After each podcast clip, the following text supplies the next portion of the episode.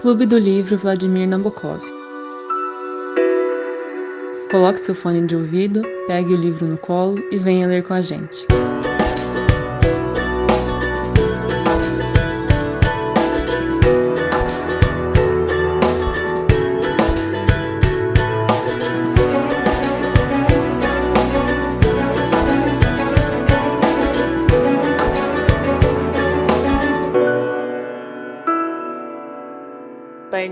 A discussão do segundo dia com a parte da matina, as matinas. Alguém fez alguma anotação dessa parte? Eu tenho uma só. Não! não, também não tem. Se você quiser falar a sua, ok. Então, é porque eles começam é, descrevendo como que é a, a, a organização deles, o que, que eles fazem logo após, logo de manhãzinha, né? É antes do sol se nascer. E aí eu só reparei que parece que é uma disciplina militar que eles têm lá no, na abadia. E outra coisa que eu achei que veio na minha cabeça, quando ele descreve todos os monges rezando, repetindo os salmos e as orações várias vezes. São, pelo que eu entendi, todas as orações todos os dias iguais. E eu tive uma impressão ruim, que parece que eles reproduzem os textos, já foram escritos há muito tempo, várias vezes, não tem nenhum tipo de debate. E isso se complementa com aquela parte do, do silêncio, né? Então, eles têm que reproduzir e não podem conversar sobre. Isso me incomodou um pouco. Mas eu acho que, assim, é, não só no, no livro como um todo, mas acho que em muitas assuntos da igreja é dessa forma, né? É tipo reproduzir e não debater. Tem uma mudança, é, a primeira cisão né, grande que teve foi lá na Reforma Protestante, que aí teve que mudar porque iriam interpretar, traduziram a Bíblia mas acho que assim, apesar desses avanços que vem acontecendo, de querer discutir, tem muitas religiões que é muito mais interpretativa, né? Vamos, vamos debater. Acho que como o livro está falando da religião católica da igreja, eu ainda acho que tem uma grande resistência, sabe? Tipo, de, de debater. Não sei o palestra que é mais ativo aí. Então. O que, que ele acha, mas assim, o que eu vejo é isso, que, é um, que tem uma, uma, resistência à mudança, e tipo assim, eu falo isso até assim, por exemplo, pelo formato da missa. Numa missa, você fica lá, você reproduz, você praticamente, tipo, é, você ouve e você fala. Só que, tipo, o único momento que foge, assim, de, de desse negócio regradinho é a homilia do padre, que ele tem a liberdade de falar assim o que ele quer, teoricamente, né? Mas fora isso, é um, é um negócio bem no quadradinho. O que vocês acham? Mesmo a disposição da igreja, né? Porque tu fica o padre meio que no altar lá na frente, sozinho, e todos os outros, muitas pessoas, né, sentadas mais para trás, meio que sem voz. Porque quando são vários e sem espaço para falar, faz sentido, né? Não tem nem como você se posicionar ali. Uhum. É, então, é... você falou que talvez o grande cisma tenha ocorrido a primeira vez em 1517, eu acho um pouco antes, quando foi o grande cisma do Oriente, que separou a Igreja Católica Romana da Igreja Ortodoxa, o Império de Constantinopla e o Império, é... vamos colocar, a Igreja Romana e a Igreja Ortodoxa, né? Eu acho que talvez aí tenha sido um primeiro ponto-chave para romper um pouco das tradições católicas. Depois, em 1517, realmente, o Lutero vai fazer uma ruptura maior. Mas antes também tinha algumas ordens que não concordavam com algumas práticas que estavam sendo é, colocadas na igreja. Por exemplo, nicolaísmo, simonia, venda de indulgências, riqueza extrema, é, venda de objetos sagrados, enfim, é, e aí tentaram meio que reformar a religião por dentro, como São Francisco de Assis tentou fazer, né? Mas aqui no livro mesmo a gente via que tem uma. A gente vê que tem uma. Não uma segregação dessa ordem, mas há pré-julgamento sobre a ordem franciscana, né? E ela foi, ela foi rival de algumas ordens por, durante muito tempo, justamente por pregar pobreza, e aqui no livro ainda fala. Não é que os padres é, não viam que Cristo era pobre, mas é que se eles enxergassem Cristo como pobre, dali para um passo seria muito fácil a igreja ter que se comportar como pobre. E se a igreja fosse pobre, ela, ela, poder, ela poderia perder sua influência. E isso não era interessante, porque eles queriam ter poder. É, então, realmente, eu acho que centralizou o poder político, centralizou o poder econômico, centralizou poder ideológico durante muito tempo. Mesmo hoje, quando, não sei se vocês já pegaram para ler, tem é, um documento, não sei se eu chamo de documento ou um livro da Igreja Católica que chama Catecismo, que é um livro que ele é constituído de perguntas e respostas. Então, tipo, tem lá é, alguma pergunta, falando, por exemplo, ah, o que é o purgatório? Aí ele vai lá, pega e dá uma resposta embaixo, sabe? Então é assim que a gente estuda a religião, os dogmas da religião. Não é algo aberto. Já tem uma pergunta e uma resposta escrita para você. Então, esses grandes debates teológicos realmente não acontecem tanto. O formato da missa é bem fechado, mas eu acho que também isso é, acontece um pouco para unificar a religião em todo o planeta. Então, se você for numa missa em Roma, vai ser a mesma missa que você vai ir, sei lá, em Uberaba, sabe? Só que, lógico, com a homilia do padre é diferente, mas o formato é igual para dar unidade, para fazer com que as pessoas se sintam parte de um grupo, né? E mas assim, realmente eu acho que falta debate. E aí só para ensejar um novo debate, fechar minha fala, porque é, como você falou, ah, você, você tá um pouco mais da religião, então eu tentei trazer um, algum, algumas informações a mais, mas é, o quanto a universidade também não reproduz essa lógica, né?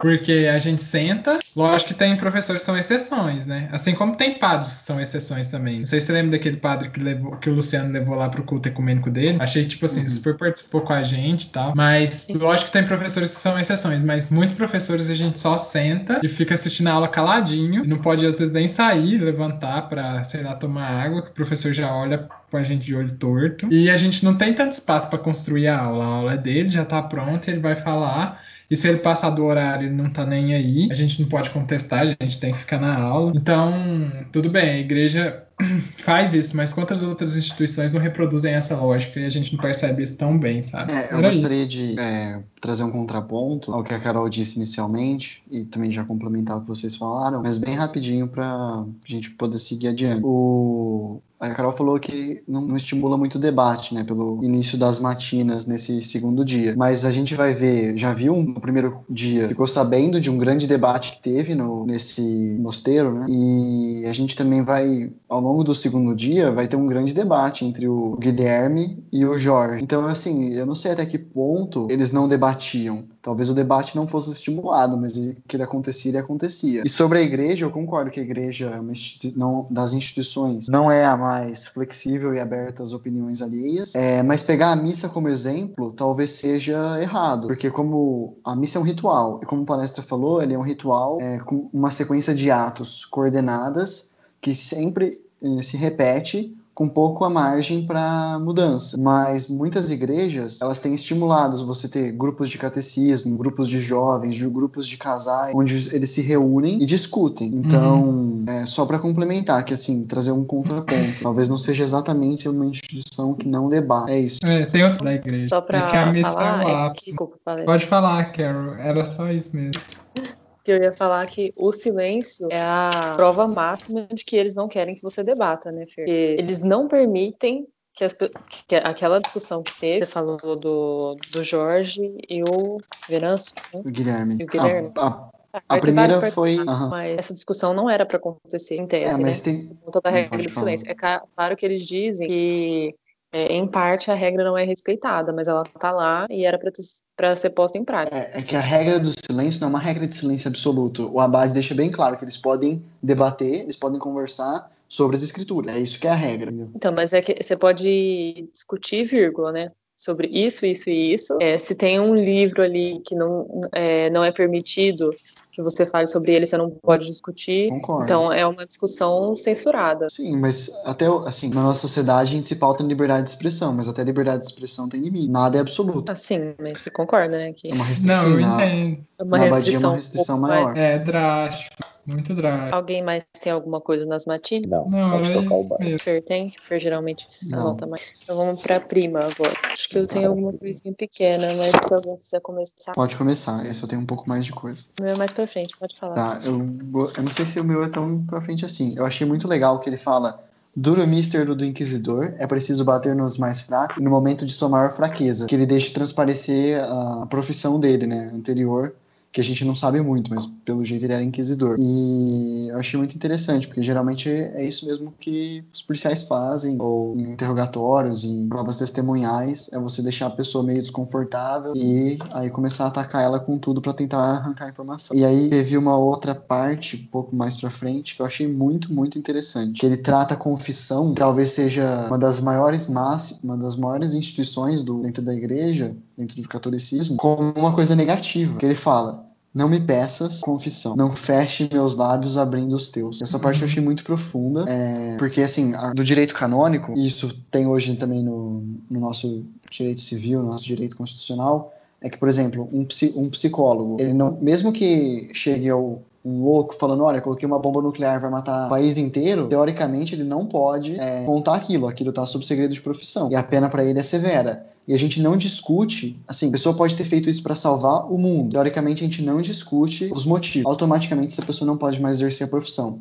E o mesmo acontecia com os. Isso vem do direito canônico, né? O mesmo acontecia na igreja. O padre que viola o segredo da confissão, o sigilo da confissão, ele é automaticamente excomungado. Ele não pode nem falar o porquê que ele fez isso. Pode ser por uma boa causa, mas você não pode violar o sigilo da confissão. Vocês querem falar sobre quebra de sigilo na área da saúde? Rapidinho ou não? Pode falar. Não, é, é, é só que assim, eu lembro que quando a gente estava tendo aula, eu acho que era de saúde mental, ele falou que a gente poderia quebrar o sigilo quando a informação representasse algo para o paciente, é, representasse dano, possível dano ao paciente ou, ou a terceiros, né? Por exemplo, se ele falasse que ele ia matar realmente alguém, cometer um homicídio, né? Ou, sei lá, queria se matar, então isso poderia sim configurar algo que você poderia quebrar o sigilo. Eu não sei se estou falando besteira, porque eu não me aprofundei nisso depois, mas eu tenho uma breve recordação sobre isso. E, assim, é realmente bem restrito, né? Porque na área médica, às vezes, a gente trabalha com alguns casos polêmicos. Por exemplo, na área de infectologia, né? De um parceiro ter a, a, é ser HIV positivo e aí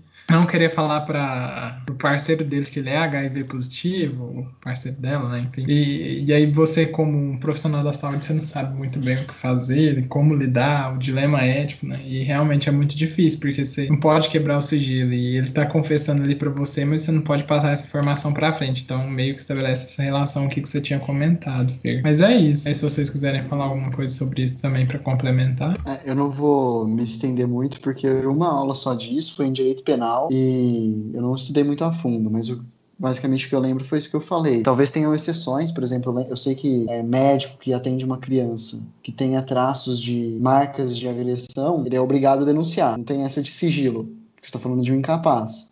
Mas aí talvez seja uma coisa muito aprofundada pra gente discutir. É, eu acho que não, precisa, não é nem denunciar, acho que você tem que fazer a, a ficha de, de, notificação compulsória. A denúncia alguns profissionais fazem ou não. Alguns, assim, ficam com medo, né, por conta de algumas ameaças, mas a ficha de notificação compulsória você tem que fazer. Aí a denúncia é por sua conta, sabe? E risco. Entendi. Aí você fica, você lida com a sua consciência e com seu medo também. Né? Mas fala aí alguma coisa, gente. Não me deixa falando sozinho, não.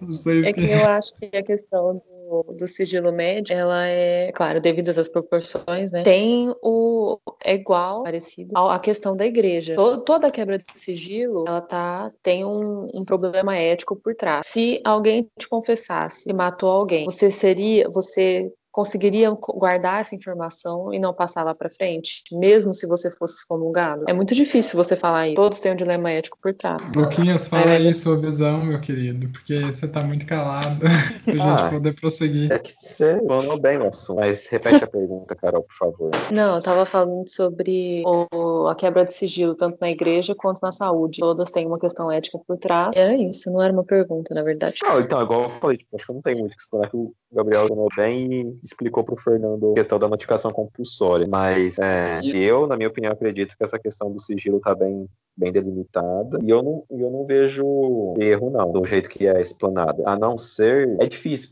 porque, por exemplo, vamos tocar num assunto que está atual. O exame do coronavírus do Bolsonaro.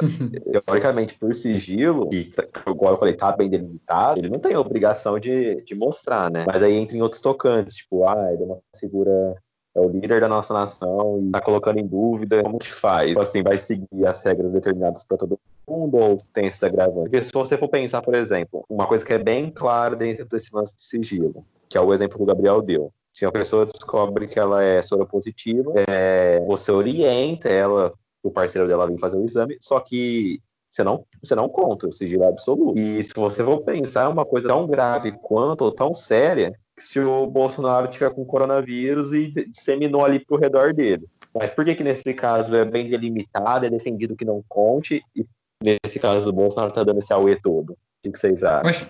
talvez por relevância de dano, não sei, assim, eu realmente não sei, mas talvez esse cálculo de que a postura dele, se ele realmente tivesse com coronavírus, ele ter ido às manifestações, ter quebrado o isolamento, ter incentivado, e ele apertou a mão de pessoas, né? Então, tudo isso eu acho que é uma conduta que pode levar a arriscar um grande número de pessoas. Tudo bem que a pessoa que é soro positiva, ela leva o risco pro parceiro, mas é menor, né, eu acho. Uma pessoa só, talvez aí, né? Não sei se que ela seja uma pessoa promíscua. Agora, o Bolsonaro, ele levou o risco para milhões de pessoas e estimulou uma conduta diferente daquilo que é preconizado por órgãos de saúde internacionais, né? É, é, mas e tem outras questões, né? Como a Carol falou, são dilemas realmente, porque, por exemplo, muitas mulheres não contam, não contam para os maridos que elas são HIV positiva ou qualquer outra é, que possui qualquer outra DST, porque às vezes elas têm medo de o marido violentá-las, tanto fisicamente quanto psicologicamente, elas têm medo de o marido é, abandonar a relação. Então são vários fatores, sabe?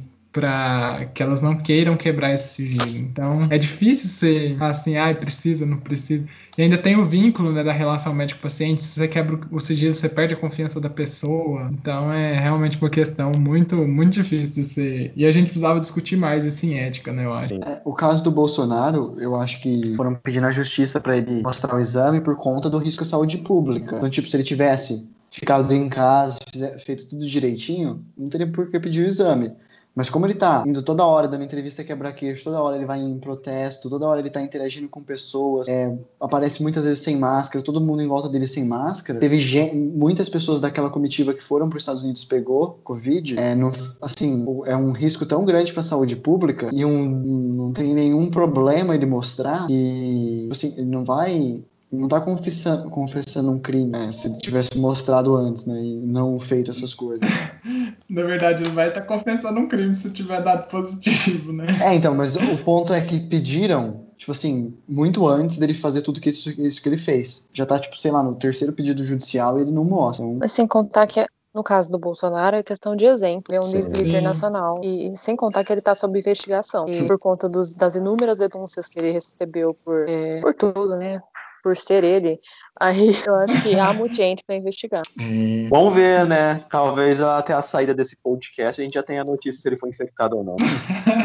acho que não, eu vi hoje que a justiça estava pedindo. Eles estavam dando prazo de 48 horas, 48 horas, mas não. É que não tem o que fazer, né? Você vai busca e apreensão no, Pará, no Paraná, Palácio do, no Planalto. Do, do Planalto. Deu uma gaguejada aqui. Gente, até o filho dele já falou que pegou. Pois Por que, é. que ele não queria? Não, não sabe, sabe que agrava? Então, sabe o que agrava? Depois que feito esses pedidos numa rádio em Rio Grande do Sul. Ele mandou um talvez eu já tenha sido contaminado. E agora eu tô imunocompetente para combater a doença, né? Eu, né? Então, não foi um negócio nossa, mais ou menos. Aí, aí, aí ele se entrega, né? Sei. Não, mas sabe o que é pior? É que, eu, eu, tipo assim, se ele pegou coronavírus e não teve sintoma, era a chance do Brasil resolver é os problemas. É o histórico de atleta. Ai, gente. Mas é, é isso, né? Vamos, vamos tocar porque gente tem muita coisa para discutir ainda. Vai lá, Kevin. Uhum.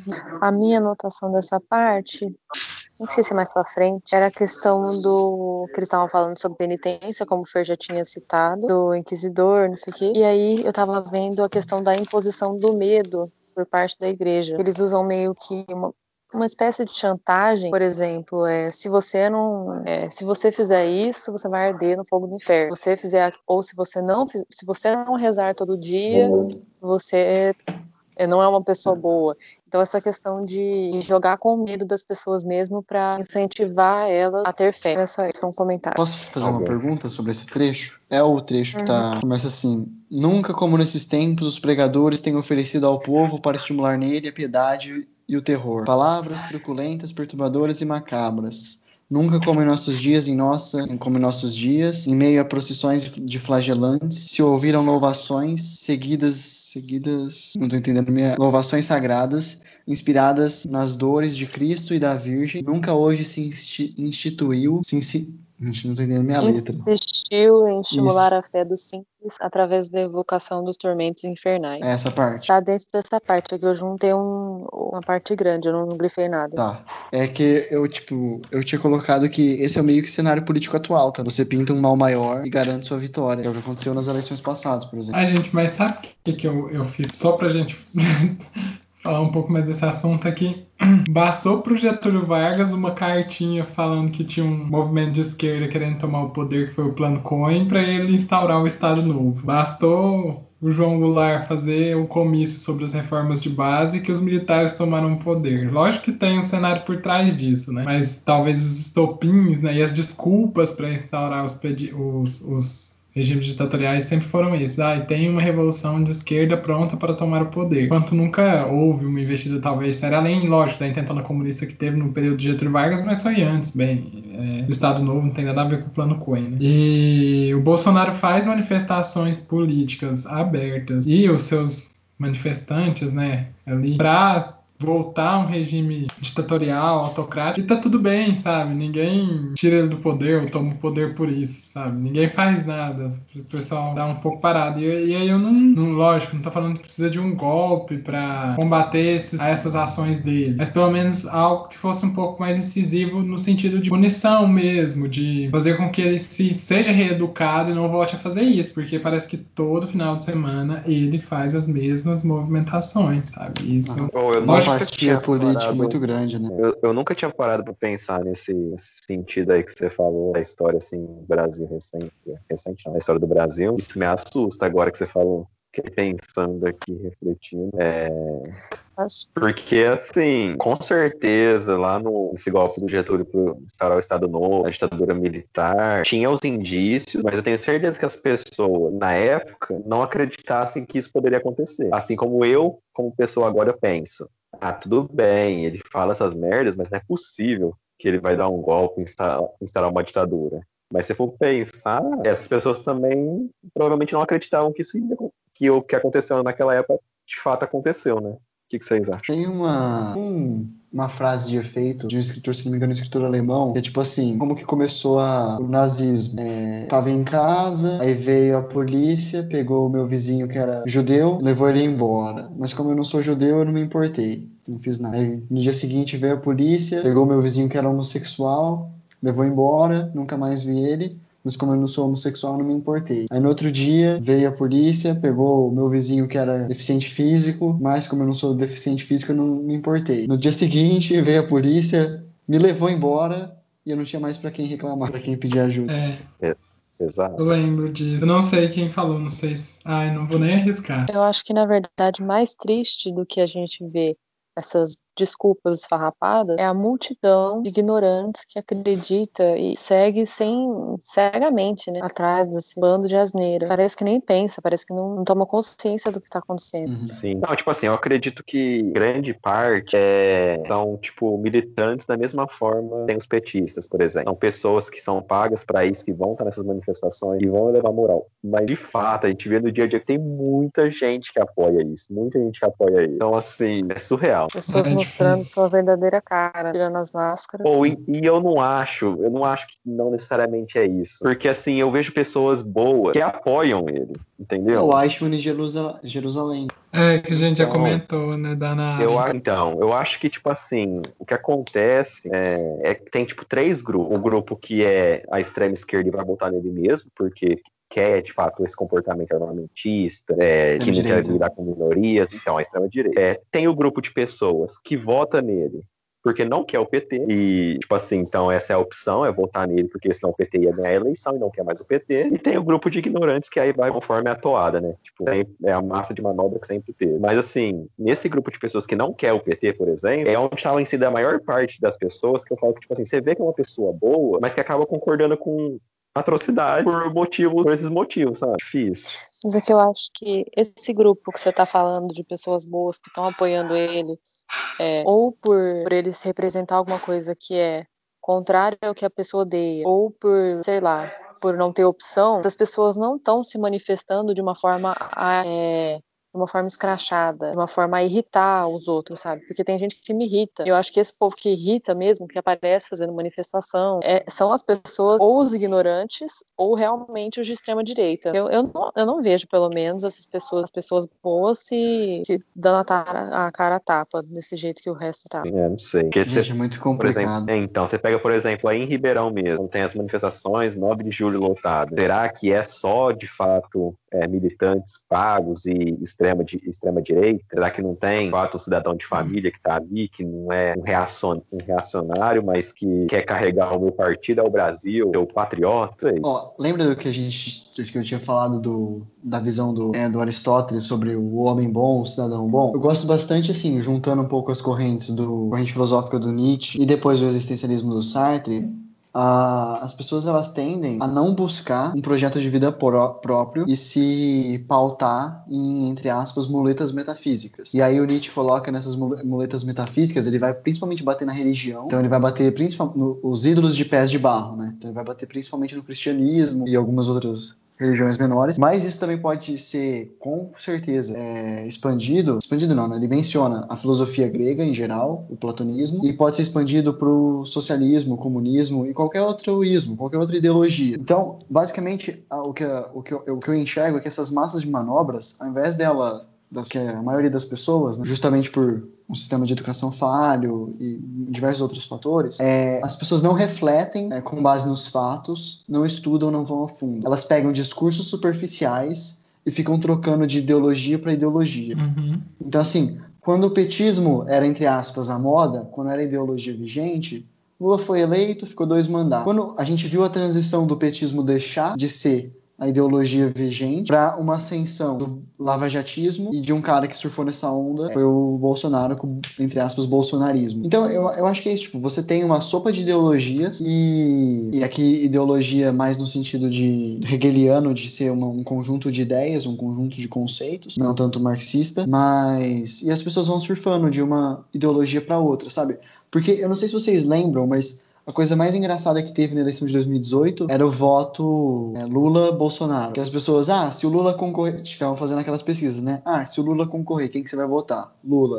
Aí uma parcela significativa desse eleitorado, tipo, mais de 50%, se o Lula não concorrer, quem que você vai votar? Bolsonaro. Então, essa, essa pesquisa, eu não conseguia entender isso. Não conseguia. Mas a, a, as pessoas não, não elas não estão preocupadas em, de novo, formar um projeto de vida autêntico, em se informar sobre política e participar ativamente da da política. Elas querem eleger, pensar a cada dois anos. Na verdade, vai, eleição municipal ninguém presta atenção. Elas querem pensar a cada quatro anos quem que ela vai eleger para presidente. Ela esquece isso durante quatro anos e só vai pensar de novo na próxima eleição. Sim. É isso que as pessoas querem. Hoje, com a mídia, com as redes sociais, elas não estão conseguindo fazer. Só que, de novo, os políticos estão se aproveitando das redes sociais, se aproveitando da mídia para fazer a sua ideologia é, ser a dominante. Então, quem domina hoje os meios de é, informação de massa, não, não, informação de massa, né? Isso era um pouco no passado, mas hoje, principalmente as redes sociais, domina o cenário político. Uhum. Ah, eu, eu vou ser obrigado a falar só algumas coisas que eu realmente não entendo, como que, por exemplo, o Lula estava disparado vencendo as pesquisas de intenção de voto, e de repente, quando trocou o Lula pro Haddad, o Haddad não conseguia mais vencer as pesquisas. Então,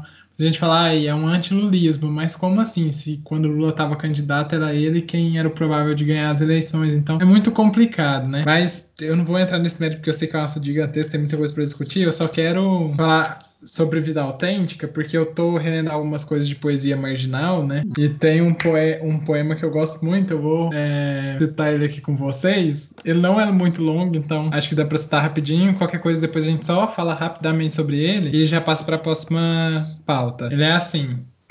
Todos têm uma voz, alta, baixa, aguda, grave, rouca, intensa, suave. Todos têm uma voz, mas muitos não a usam, com medo de tudo e de todos. E então deixam que outro, não a sua, mas de outro, tome então o seu lugar. E saem por aí dizendo coisas que na real não acreditam, mas que não têm força de evitar, porque sua voz foi vendida. É o novo dono quem fala, e a verdadeira voz silenciada. Ainda assim, ela está lá, reprimida, inibida, sufocada, à espera de seu dono, torcendo para que ele quebre de repente a mordaça do medo e fale aquilo que sempre quis. E então, quem falava por ele baterá rapidinho em retirada, e a voz será de novo de quem fala. Então, é um poema do Chacal, chama Voz Ativa. Tem um outro poema dele que chama EXP, que ele vai falar no dado momento do poema é, não terceirize sua vida. Ele fala que tem muito isso, né? As pessoas, mal você abre os olhos, as pessoas já querem falar para você o que fazer, o que comer, como investir. E eu sei que é, é complicado no mundo que é tão regulado a gente tentar ser autônomo, mas a gente tem que lutar, eu acho que pra, pela nossa autonomia até não poder mais, sabe? Até realmente ah, não, agora eu fui vencido porque eu esgotei meu minha capacidade física e mental por lutar por isso, mas nunca desistir, sabe? Eu acho. Entregar até a última gota de suor, porque ser autônomo é fazer aquilo que te faz feliz e fazer aquilo que faz sentido para você e ser quem você é, né? Então acho importante. Mas é só isso, meu povo. É, eu só queria, antes de passar a palavra pra, Carol. é, pro, pra Carol e pro Lucas, é que assim, duas coisas. Primeiro, é muito fácil falar que as pessoas não se informam politicamente e assim por diante, ou não se não participam da política, mas a gente tem que fazer uma meia-culpa aqui. Eu não sei vocês, mas que eu saiba, a gente também não é as pessoas mais ativas politicamente do mundo, do- da nossa comunidade, talvez também. E acho que uma dificuldade que todos nós temos é de que modo interferir politicamente. Porque assim, tudo é político, beleza, mas é, será que existe alguma forma que realmente traria melhores consequências, sabe? Você fazer um trabalho comunitário e você é, se filiar a um partido, existe diferença? Qual que é melhor, qual que é pior e assim por diante. Acho que é uma discussão válida. E a segunda é, em nenhum momento eu tô falando que esse projeto de vida autêntico é fácil. Ele é um fardo, na verdade. Uhum. Ele é aquilo que vai te perseguir e que vai. De novo, a ignorância é uma dádiva. Né? Quando você Uhum. percebe que você tem que escolher o seu caminho de vida, sinceramente, você não, você não vai passar horas do seu dia pensando nisso. A sociedade te impõe diversas regras e você não consegue, de fato, ser tão autêntico assim. Uhum. Mas é, é só pra complementar, por favor, gente. Eu, eu não tenho nada a complementar, não. Só queria dizer que eu adorei o poema. Muito Ah, eu também. Amei. Gostei, até anotei lá o nome no grupo. É muito bom. Depois eu mando pra vocês. E- Eu, eu recitei de cabeça, talvez eu tenha errado alguma coisa, mas. Ô, louco, não Nossa acredito. senhora. Tá humilhando Que é isso, meu querido? Agora, olha. Não, sério, agora eu tô de cara. Pra mim, acabou. Agora eu vou ficar quieto a reunião inteira, porque, nossa senhora. É, acho que a gente pode encerrar aqui. Vamos. Tchau, gente. Que é isso? É igual uma música, filho. Poesia é igual música. Depois que você lê muito, fica na cabeça. Não, agora, Nossa, agora eu gostei de fato. Eu decorei uma estrofe de um poema do Gonçalves Dias e tem quatro linhas. O poema que eu sei é Minha Terra tem Palmeiras, onde canta Sabiá. É Gonçalves Dias também. não não. Agora eu gostei, palestra. Que é isso, hein? É, não, mas bom demais. Mas é, eu tô falando isso porque, como vai ficar gravado, talvez eu tenha infringido aí o, o poema do autor, né, em algum momento. Trocado um então por um assim. Copyright. um- É, e aí às vezes eu caio na, na armadilha do direito autoral lá. Então, gente, tanta adição é só pra deixar claro. Bom Mas pode demais, falar que é. Não, eu ia falar que quanto à, à discussão que o Fer propôs, ela é muito válida, mas infinita. Então não vai ser agora que a gente vai conseguir fazer ela. A gente não vai resolver esse problema agora. Não. Agora a gente vai pra terça. Alguém tem uma coisa anotada na terça? Eu Vamos tenho. olhar na terça. Eu não tenho. Eu também Eu anotei tenho bastante só, só Eu em fiz só três anotações, gente. Só três. E uma delas tá na terça. Então eu vou falar, porque o Fernando falou que tem várias. Ah, é, eu tenho uma também, Aí- mas deve ser a mesma que a sua. É, eu marquei uma parte quando ele fala assim: quando se duvida, deve-se recorrer a uma autoridade, as palavras de um padre ou de um doutor, e acaba a razão para a dúvida. Então é aquilo. Se você tem a dúvida, procure um guru. E ele vai tirar a sua dúvida, e aí você não vai precisar mais questionar a vida, questionar o universo, questionar o sentido das coisas. E me parece muito com o que o Olavo, o Olavo de Carvalho faz, né? Ah, e se eu tenho dúvida de como eu devo me portar eticamente ou politicamente, eu vou lá, assisto um vídeo, eu faço curso de filosofia, e ele me dá a resposta, porque a resposta é aquela fechada segundo o que ele pensa. E diferente do que muitos outros filósofos propõem, né, de você ter uma reflexão e autonomia, que o Kant fala no iluminismo, de da maioridade, né, intelectual, de você pensar por si mesmo, de você analisar os juízos e construir a sua própria visão crítica, e não ficar dependendo de outras pessoas para fazer isso por você. Isso tem, isso tem uma coisa que eu não gosto muito, é ficar dependendo das outras pessoas. Eu fiquei dependendo do Lucas pro Torrent, nossa, eu detestava ter que ficar chamando ele. Eu acho que eu incomodei muito, mas pode ter certeza que eu fiquei mais incomodado do que incomodei. Tem uma aula E- na internet do Clóvis Barros Filho que ele resume essa, essa alta filosofia do, só- do Kant com uma frase. O cara caga na sua cabeça e você não reage. É bom. Muito bom. Esse vídeo é bom demais. Esse eu acho que eu nunca Nossa, vi. é questão de brilho, sabe? Brilho. Ah, isso eu já vi sim. É muito bom. mes- Nessa mesma página, para fechar meu comentário da terça, ele fala assim: Deus quer que exercitemos nossa razão em muitas coisas obscuras, sobre as quais a Escritura nos deixou livres para decidir. Isso aqui eu marquei porque eu e o Fernando a gente tá lendo o, o Mundo da Escrita e comentando, né? De vez em quando. E aí a gente, aí tem alguns períodos do livro que fala de fundamentalismo textual, que é você pegar um texto, ler esse texto e tentar fazer com que aquele texto se encaixe em todos os momentos, em todos os contextos, lugares distintos. E isso, se você não adapta o texto para sua realidade, isso faz com que o texto fique muito anacrônico e não responda aos anseios que a sociedade constrói ao longo do tempo. Então, você se ancorar apenas em um texto para reger toda a sua conduta, sem primeiro interpretar aquele texto, pensar como aquilo foi escrito em outra época, por outras influências, que aquele autor que escreveu estava com uma intenção, e não olhar para o seu presente agora e tentar readaptar, rearranjar esse texto, mas tentar seguir literalmente, isso pode ser uma falha gigantesca e pode causar extrem é, posturas extremistas que podem ser muito prejudicial tanto para o indivíduo quanto para o coletivo. Então, essa, essa história de fundamentalismo textual ela é muito importante uhum. e ela teve presente muito, né, durante esse período aqui da Igreja Católica, que foi o final da Idade Média, que a igreja estava perdendo influência e precisava reforçar as normas de vigilância e punição para conseguir readquirir o poder. Então, só para fechar com essa reflexão da terça. Então, seriam essas duas coisas que eu marquei aqui nesse capítulo, que estão uma bem pertinho da outra, por isso que eu já citei as duas de uma vez. Dá uma filtrada aí, Fer, nas suas. Deixa eu dar uma olhada. Enquanto, a gente tá na terça, enquanto né? Você filtra, enquanto você filtra, eu só vou tá. ler uma frase que eu achei bem bonita. É quando o Guilherme estava conversando com a Aymara. Na fábrica de dinheiro. Isso, é isso mesmo. Aí ele fala assim: Falei demais. Aqui falamos demais. Vós já deveis ter percebido. Aqui ninguém respeita mais o silêncio, por um lado por outro respeita-se demais. Ele deixa bem escancarado. Não, é genial essa frase. Uhum. Pô, ficou muito bonito, né? Mostra Sim, muito é, que é, alguns genial. segredos eles ficam presos ali dentro, né? E a, a confissão pode ser um, dos motivos para que isso aconteça, né? Muita gente sabe muita coisa um sobre o outro, mas não pode externar isso, então acaba virando, virando vários segredos Sim. paralelos, né? Essa frase aí, tipo assim, de uma forma bem clara, ela ilustra o que o Fernando falou na última reunião, foi a nossa primeira reunião, que é, nessa história, provavelmente cada um sabe um pedacinho, ninguém Carol. sabe ela completa. Cada um sabe um pedacinho, ninguém sabe ela completa, mas, tipo, parece que tá todo mundo envolvido de alguma forma. Uhum. Ninguém fala nada. Né? Oh, e é um livro de 500 e tantas páginas para discutir esse mistério, gente. Em sete dias. É muito doido, né? Isso. Sim, parece que no final desse não... segundo dia parece que já era pra estar tá acabando, né? Uhum. É, já tá quase achando assassino. Ó, esse cara que a Carol falou, esse personagem que aparece aí, acho que é Aymara, Aymaro. Não, não, desculpa, é o Benço, né? É o Benço que tá falando. É? Eu acho que. Eu não lembro agora. Eu, eu anotei a frase. Não, eu tô com o livro aberto. Quem que é? Tá escrito.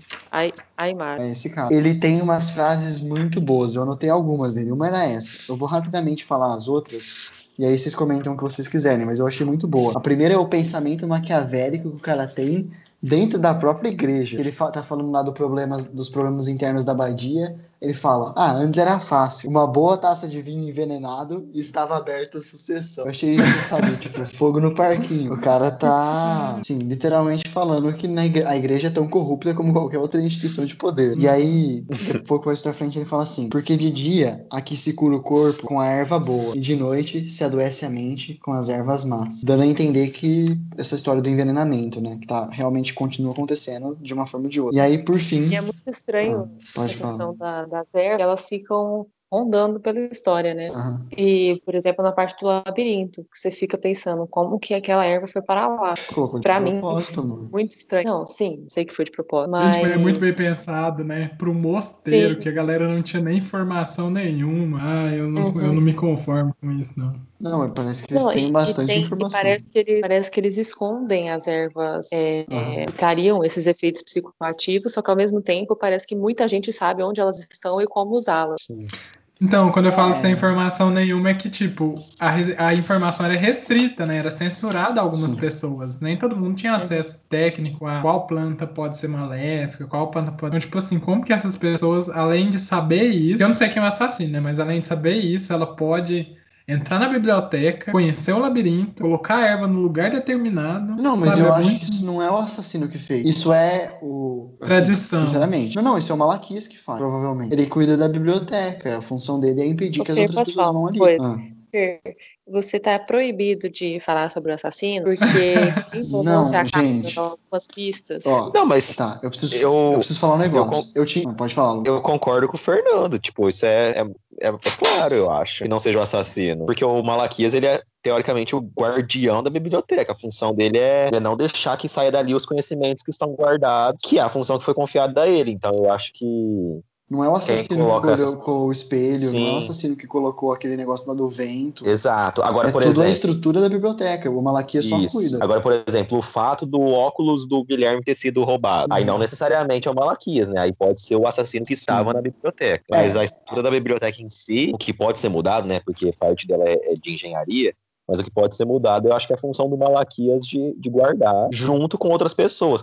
Porque, por exemplo, não, sei se eu tô, não sei se eu tô enganado, mas, por exemplo, o Severino é o que cuida da, das ervas ali. Então ele uhum. sabe qual que é a erva que é a, a, psicoativa. Então, tipo assim, cada um tem uma função de proteger esse segredo e ninguém conta como que tá sendo isso, né? Tipo assim, a gente tá descobrindo aos poucos. Mas, por exemplo, o Severino, ele sabe, ele sabe qual que é a droga, não falou pro Guilherme, e aí chegou o momento que a gente descobriu um pouco sobre isso, né? É, e aquilo que o Fernando falou na eu primeira preciso... reunião faz muito. Ah, só, só um para completar essa. Ah, ah tá, então favor. então vai. Por favor, Paulo. É rapidão. É, é que você tinha falado da unidade eu não lembro, eu não sei se é lembra, da unidade na diversidade que existe numa frase do livro. E parece que na Abadia funciona assim, né? São várias pessoas com funções diferentes, diferentes, então elas são diversas, mas que elas se unem para tramar um tecido social e garantir aquilo que elas querem garantir naquele momento, né? Então parece que essa uhum. frase se aplica aqui. É só isso. É, eu preciso avisar os nossos copiosos ouvintes que eu sei quem, quem é o assassino, Cara, porque eu fui é enganado muito... pelo, pela apresentação do livro. Eu comecei a ler apresentação que contava do contexto que a obra foi escrita, do contexto histórico onde a, a obra se localiza. Em determinado momento, o cara que estava fazendo a apresentação ele fala: Ó, quem matou foi essa pessoa. E aí eu parei de ler. Então, tipo assim, 99% de chance de eu saber quem é o assassino. Mas o que eu tô comentando aqui não é relacionado com isso. É que, tipo assim, inclusive, a gente não sabe se aquela pessoa é, que roubou os óculos, se é o assassino ou não. É uma pessoa que tava na biblioteca. Bom, eu nem, inclusive não dá nem para saber quem é. Mas o que eu tô falando da biblioteca é que eu acho que com certeza a, aquelas ervas e aquela, todas aquelas engenhocas, elas estão lá e as pessoas sabem que elas estão lá. Não, não foi colocado só para impedir que o Guilherme descobrisse o segredo. Aquilo lá é uma rotina da abadia para impedir que qualquer um acesse a biblioteca e o conhecimento. Acho que é isso. Eu concordo Entendi. com isso que você disse, só que a, a sua fala é tendenciosa inconscientemente já que você já sabe quem é o assassino, entende? Eu concordo, por isso que eu tô me mantendo calado em muitas coisas para não é, deixar é, você já me deu duas dicas muito grandes que eu estou irritada. Não, coitado. Boa. que eu não posso. Eu não vou dar dica nenhuma mais, mas ó, eu não tô sendo sacana. Começa tá, com E aí só para terminar, Ai, a última Deus. frase que é para terminar e vai se encaixar com isso. Ele fala assim: Aqui alguém não deseja que os monges decidam por, onde, por si aonde ir o que fazer e o que ler. E usam as forças do inferno ou dos necromantes amigos do inferno para confundir a mente dos curiosos. Então, pra gente encerrar essa discussão. A versão Carol monossilábica é a versão Carol matutano. O passo, é. Então, vamos. Ninguém mais tem nada a par? Não, Eu tenho, mas aí revelaria quem que é o assassino, tô brincando. É muito divertido. Obrigado, Valério. Você tem mais é, alguma coisa? de leitura é muito bom, gente.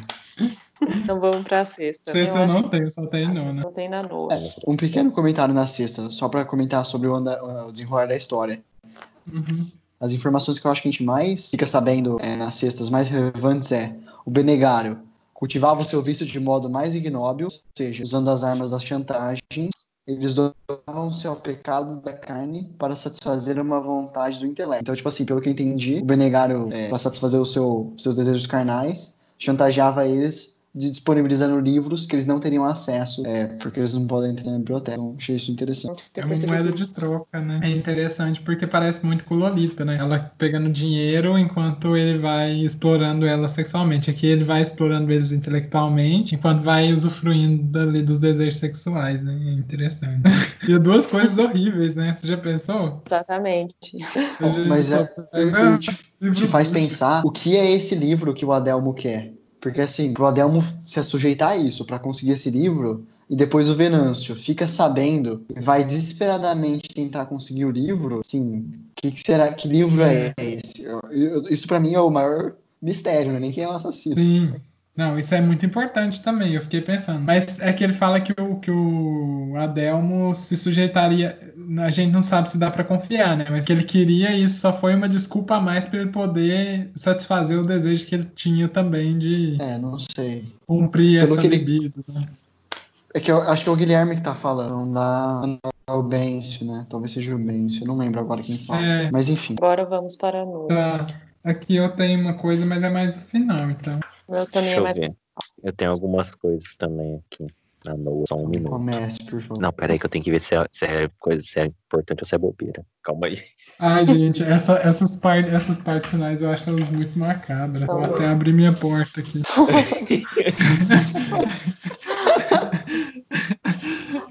Pô, mas não parece que você está entrando dentro da biblioteca. Parece. Deus me livre. Posso começar, então? Ele descreve Pode, tudo. Pode, Pode começar enquanto eu estou vendo aqui. Pode começar. É, durante a conversa do Abade com o Guilherme, eles estão conversando sobre aquelas é, questões políticas, né? É, nas seitas de ordens diferentes, crenças um pouco diferentes. E aí você percebe que o Abade ele tem um discurso muito generalizante. Ele Uhum. reduz sempre uma ordem ou um povo a um acontecimento histórico. Então ele fala: ah, você lembra de tal coisa que aconteceu, sei lá quem, com uma pessoa? Então, porque por conta disso eles são todos hereges. E o Então, PT?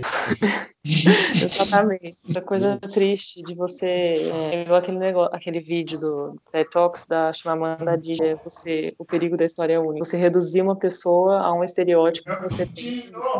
É, e aí, um pouquinho mais pra frente só, eu tenho mais uma coisinha, só que eu acho que eu não vou passar na frente de vocês, porque pode ser que vocês tenham marcado isso também. Eu acho que, só para comentar, toda generalização, quando a gente faz, a gente perde alguma coisa. né? Acho que genera- generalizações, no geral, fazendo uma generalização, são ruins. É, elas não abrigam de forma completa a face de um grupo, um problema, de alguma coisa. Eu tenho uma marcação, mas se vocês quiserem comentar alguma coisa sobre isso, aí eu falo depois. É só comentar que, tipo, a generalização, ela é a abstração, ela é o que permite a gente é, pensar. Porque, assim, a gente depende de fazer a generalização, a abstração, para conseguir reduzir uma quantidade imensa de informações e alguns conceitos simples, é, raciocinar com base nisso, para depois da generalização chegar no- em outra coisa mais específica, sabe? Então, uma, co- uma- um pouco de como o nosso cérebro funciona, como nossa mente funciona. Mas eu concordo que a gente tem que sempre tomar cuidado para ver se a generalização que a gente está fazendo não vai levar a um resultado incorreto, porque você tirou um elemento essencial. Não só no âmbito abstrato das ideias, né? De organizar ideias para poder pensar as coisas de uma maneira mais simples e poder fazer inferências, mas também na parte prática em si, né? Se você, por exemplo, não estabelece um conceito de algo, por exemplo, se você não estabelece o que é saúde, o que é doença, você não consegue, sem um conceito, fazer práticas que atuem sobre aquele conceito que você predeterminou. Então, se você não tem um conceito, você não pode nem criar práticas para melhorar a situação que aquele conceito delineia, sabe? Então, por isso que é importante conceituar as coisas também, para você e abstrair, e criar regras gerais, para você poder fazer práticas para tentar melhorar aquela situação. Só que, lógico, essas práticas elas nunca são 100% adequa- adequadas, porque não dá para considerar todas as individualidades, mas você tenta abstrair para tentar ao máximo mirar no alvo, mas sempre sabendo que você vai errar um pouquinho ali. Sim. Eu tava procurando aqui uma frase é, que eu queria achar, achei. É do Alexandre Dumas Filho. Não sei se o que escreveu esse livro lá o é o Conde de Monte Cristo, né? Acho que não. Não sei. Se, É. Quem leu pode falar. É ele? É o filho dele? É, ele escreveu Conde de Monte Cristo, escreveu Os Três Mosqueteiros. É, a frase é assim, ó. Toda generalização é perigosa, inclusive é, mais ou menos o que a gente tá falando. Mas alguém tem mais alguma coisa pra falar sobre isso? Ou posso falar o trecho que eu marquei? Pode, por mim, pode É, passar. Sobre isso, não. É, e um pouco do que eu ia falar nessa nona também, a Carol já falou. Então, eu só vou falar depois de uma pequena frase, mas bem pequena mesmo. Tá. Só Ah, ia que eu fazer um comentário que eu dei uma olhada aqui. Eu ia falar do Alexandre Dumas Pai, é quem escreveu o- Os Três Mosqueteiros e as obras mais famosas. O Ah, é Dumas Filho verdade, escreveu A Dama verdade. das Camélias e Obras Menores, só para não confundir. É, eu, eu fiz confusão. Você falou filho? Eu achei que você tinha falado só Alexandre Dumas. Não, é Alexandre Dumas Filho. Mas eu não sabia que Ah, era o. Desculpa. escritor. Não, é. frase- aqui eu tô olhando, agora eu olhei as obras do filho e tem também os Três Mosqueteiros, então eu tô em dúvida, mas enfim, não importa. depois a gente consulta pra ver certo. É, mas eu acho que é, é isso mesmo. É, a frase que eu marquei fala assim: ó, os simples são carne de matador, de, de usar para colocar em crise, o poder adverso, para sacrificar quando não prestam mais. Uma frase bem marcante, assim, né? Eu não vou estender em comentário político, porque eu sempre faço comentário político, mas essa frase, assim, se você parar para refletir, ilustra muito bem esse lance do poder. Por isso que a gente tem, como o Fernando falou no grupo, a gente tem muito que ler o Príncipe do Maquiavel, porque nossas discussões sempre enveredam para esse lado e eu acho que vai ser um livro que a gente vai aproveitar muito. É, eu tinha ele falar nessa mesma frase, e assim, eu coloquei, né, massa de manobra, dois pontos, e a definição que é basicamente o que ele dá. Sim. E aí, eu tinha falado um trecho antes que eu acho que se conecta muito bem. Eu vou resumir ele que ele fala assim: Estou dizendo que frequentemente aconteceu a turba dos simples confundir a pregação catara com a dos peregrinos, e essa em geral com a dos espirituais. Que ele tá meio que mostrando, que talvez eu teria que ler um trecho um pouquinho maior, mas ele fala que os, os simples eles vão ser expostos a diferentes doutrinas e a cada hora eles seguem uma, que é basicamente o que eu falei das ideologias. Então aqui ele está falando das heresias dos, dos catara, dos paterinos, dos espirituais e de outros.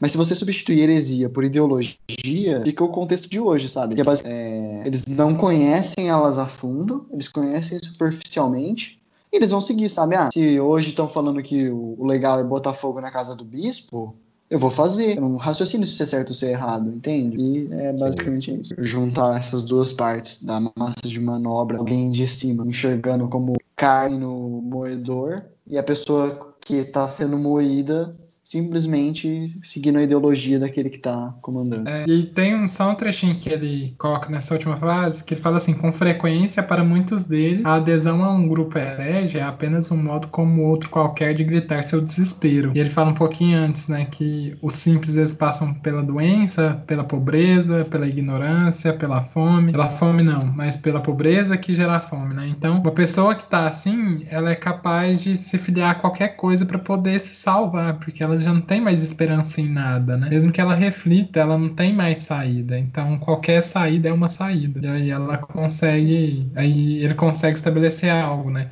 Para quem tem barriga cheia é fácil pensar, mas e para as pessoas que não tem nada, né?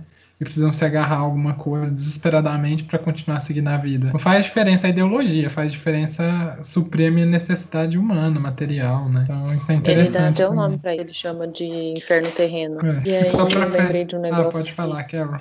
Desculpa, é só para fechar essa parte. É, eu lembro que não lembro quem me disse isso, acho que foi o professor de redação que ele falava que as pessoas que vivem é aquelas que sobrevivem. Elas basicamente lutam pela, pela é, refeição diária. Não tem entretenimento, assim, que nem você falou, né? Mas qualquer. A religião é uma coisa que a pessoa se agarra para ver se ela consegue melhorar de vida, geralmente, para dar um significado à sua existência e achar que algum dia a vida dela pode vir a melhorar. E é triste como às vezes a, a religião é, meio que pega pessoas que são muito humildes e muito ignorantes de forma a não levar elas a pensar, né? Mas só carregando como máscara.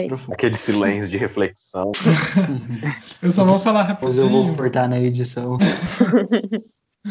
é, Fernando Tesourinha. É, vou falar rapidinho. É, só é da mesma página e é bem curto que o Abade fala assim: Eu, ao menos, tenho uma regra. Sei que hereges são os que põem em risco a ordem pela qual se rege o povo de Deus. E defendo o império porque ele garante essa ordem. Então, assim, é muito geral. É igual o cara falou. Como que ele sabe que os hereges são os que põem os riscos à ordem de Deus, do povo de Deus, mas qual que é essa ordem? O que ela preconiza? A ordem não é subjetiva a ele, que era o que a gente conversava sobre o Humbert Humbert, né? É, quando ele define lá o termo de ninfeta, ele coloca algo super subjetivo que é muito voltado para visão dele, para aquilo que ele acredita. E como estender e abstrair isso para as outras pessoas é muito difícil, porque é uma questão muito particular em si, né? Então, tentar traçar essa regra de que herege é aquele que deturpa a ordem que rege o povo de Deus é muito complicado, porque eu acho que não existe só uma concepção de ordem que rege o povo de Deus, né? E aí, se pautar nisso pode ser um grande equívoco ao invés invés de um grande auxílio. Só isso mesmo, era mais rápido. Alguém tem um comentário sobre Alguém tem mais alguma coisa para falar? Eu tenho mais duas marcações no final, mas eu, eu, marquei uma antes dessa página aí, da página que eu mencionei, mas que eu não lembrava por que eu marquei. Agora eu lembrei que é uma discussão que eu vou puxar aqui, pode demorar um pouco mais da gente. Eita, Lele, deixa eu finalizar.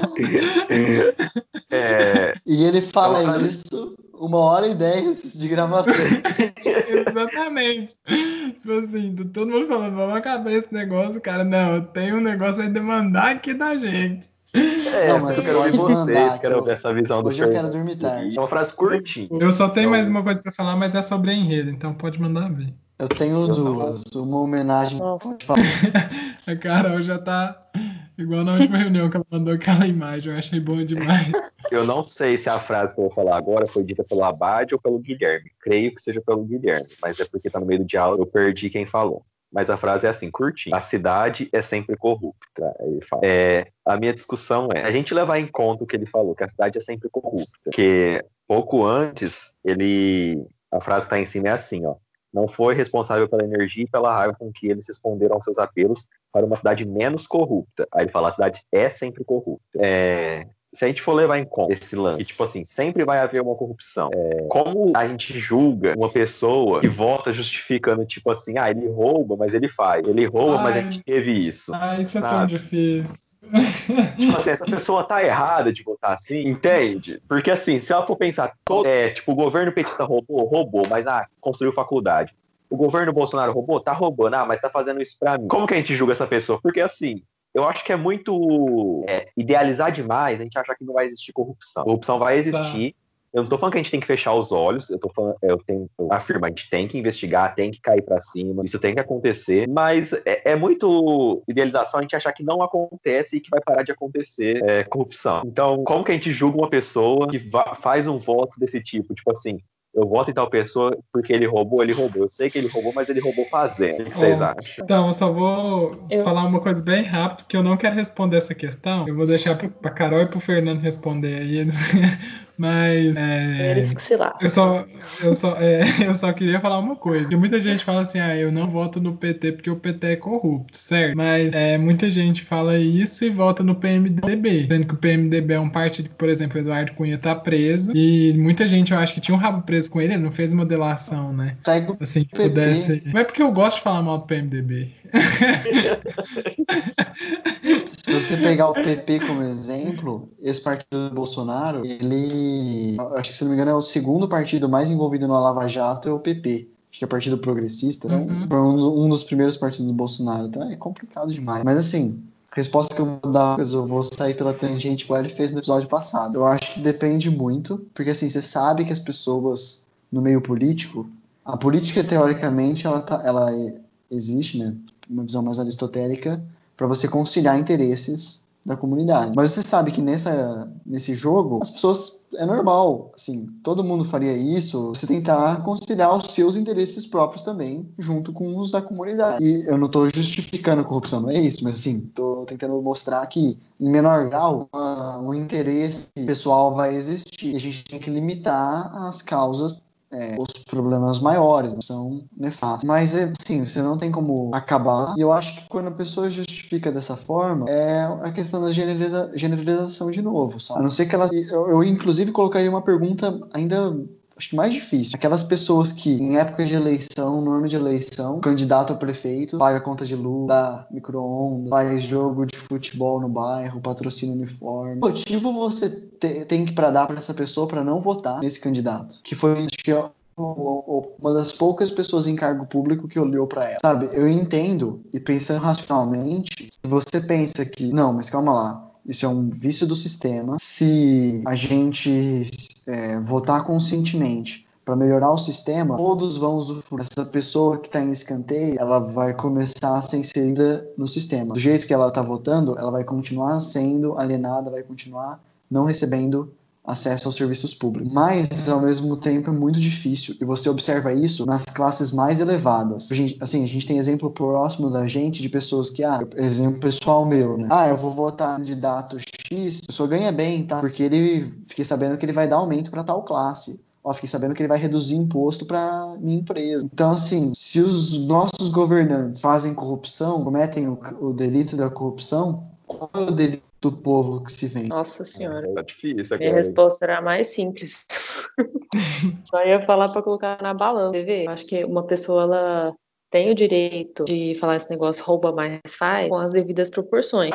Sempre, né? Você não, você não pode generalizar isso. Se é, e tomando levando em conta também a questão do, do que ela fez para o meu bem, ou para o bem da minha classe, e para o bem do coletivo. Se isso tiver, se a, o ato de, de corrupção não foi tão grande assim, como a gente tem visto. A, o Brasil tem histórico de roubos assim ridículos, né? Tão absurdos. Você tem que ver o quanto que isso pesa, contrapando com o que ele fez de, de bem para a sociedade como um todo. Né? Aí, amor, isso debater isso, você consegue debater qualquer crime. Ah, o cara cometeu 15 homicídios, mas ele era dono, dono de uma ONG que ajudava as criancinhas passando fome. Nossa, ele salvou mais de um milhão de crianças no Brasil. Ele salvou um milhão de vidas e cometeu 15 homicídios. Vamos colocar na balança utilitarista. É, mas você concorda que é difícil acontecer isso que você falou, né? Eu tô achando bom demais. É uma situação hipotética. uma situação hipotética. Toca no, hipotético, pelo amor de Deus. Volta o microfone. Não, eu, eu acredito assim, que a gente é não vai ter uma solução pro debate. Coloquei mesmo assim pra gente discutir. Mas é, realmente é, é, é muito difícil, muito difícil. É que assim, por exemplo, você fala assim, ai, sendo que todo mundo é corrupto, então por que, que eu preciso votar? Sendo que todo mundo já é corrupto por natureza, né? Então... E e aí você fala, ah, então tá, então eu posso votar em alguém que é corrupto. Mas eu já estou esperando a corrupção. Será que não existe realmente alguma forma de mudar isso? Então, o que eu acho que dá para fazer, é que são perguntas que a gente isso, né? Ah, se é corrupto, então por que que eu voto? Não precisa de votar. Se todo mundo é farinha do mesmo saco, coloca qualquer um lá. Ou então perguntas de como, ah, e se eu vou, se eu vou morrer, por que continuo vivendo? Ou, ou se não é, se eu vou é, é, esquecer algo que eu vou ler, então para que que eu leio? Se eu vou feder, para que que eu tomo banho, né? Não sei.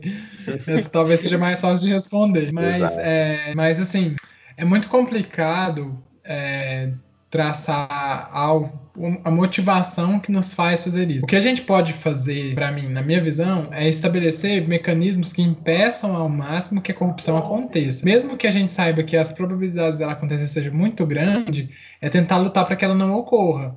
É o que a gente faz sempre na medicina, né? A gente sabe que a gente vai morrer. O fim nosso é a morte de qualquer paciente. Mas é tentar ao máximo, com todos os artifícios, com todas as artimanhas, fazer com que aquela pessoa sobreviva. É... Então, é a mesma coisa com a política. Fazer os mecanismos melhores para que não haja corrupção, ainda que você saiba que ela possa existir. E aí, como fazer isso? Eu sei que a burocracia é uma bosta, eu sei que enrola muita coisa, eu sei que ela impede com que discussões sejam travadas mas ela é importantíssima para garantir neutralidade e falta de corrupção, sabe?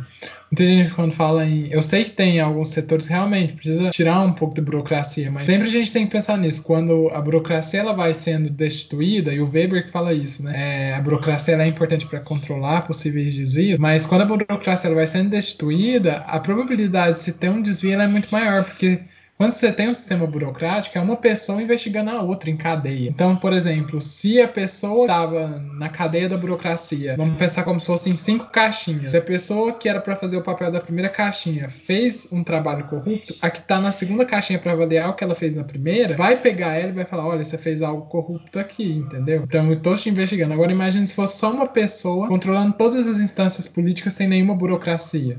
Então, uma pessoa fazendo tudo. Então, a, essa pessoa ninguém investigaria ela, porque ela seria os olhos de tudo e em todo momento. Seria a, a, ausência de burocracia total. Você resolve apenas com uma pessoa, né? As coisas andariam mais rápido, mas, mas por isso que a burocracia é importante, porque apesar de todos os problemas, ela garante com que a corrupção não perpetue, assim, ou perpetue menos. Não sei se deu para entender minha visão. Mas eu acredito um pouco nisso sim. É uma teoria que o Weber você, construiu, né? Você tem total razão eu estou estudando direito administrativo agora, foi a prova que eu tive hoje. E o, o que marca a passagem do Estado totalitário, Estado personificado na pessoa do governante, para o nosso Estado moderno é a burocracia. Você vai ter impessoalidade, você vai ter diversas amarras é, instituindo a coisa pública, que antes tudo era bem do governante, agora tudo é bem do povo. Mas aí, sim, toda essa evolução, gigante evolução que a gente teve com a burocracia e hoje que a gente tem também, começou aqui no Brasil no final da década de 90, o gerencialismo, que é você melhorar melhorar a burocracia, tentando deixar ela mais eficiente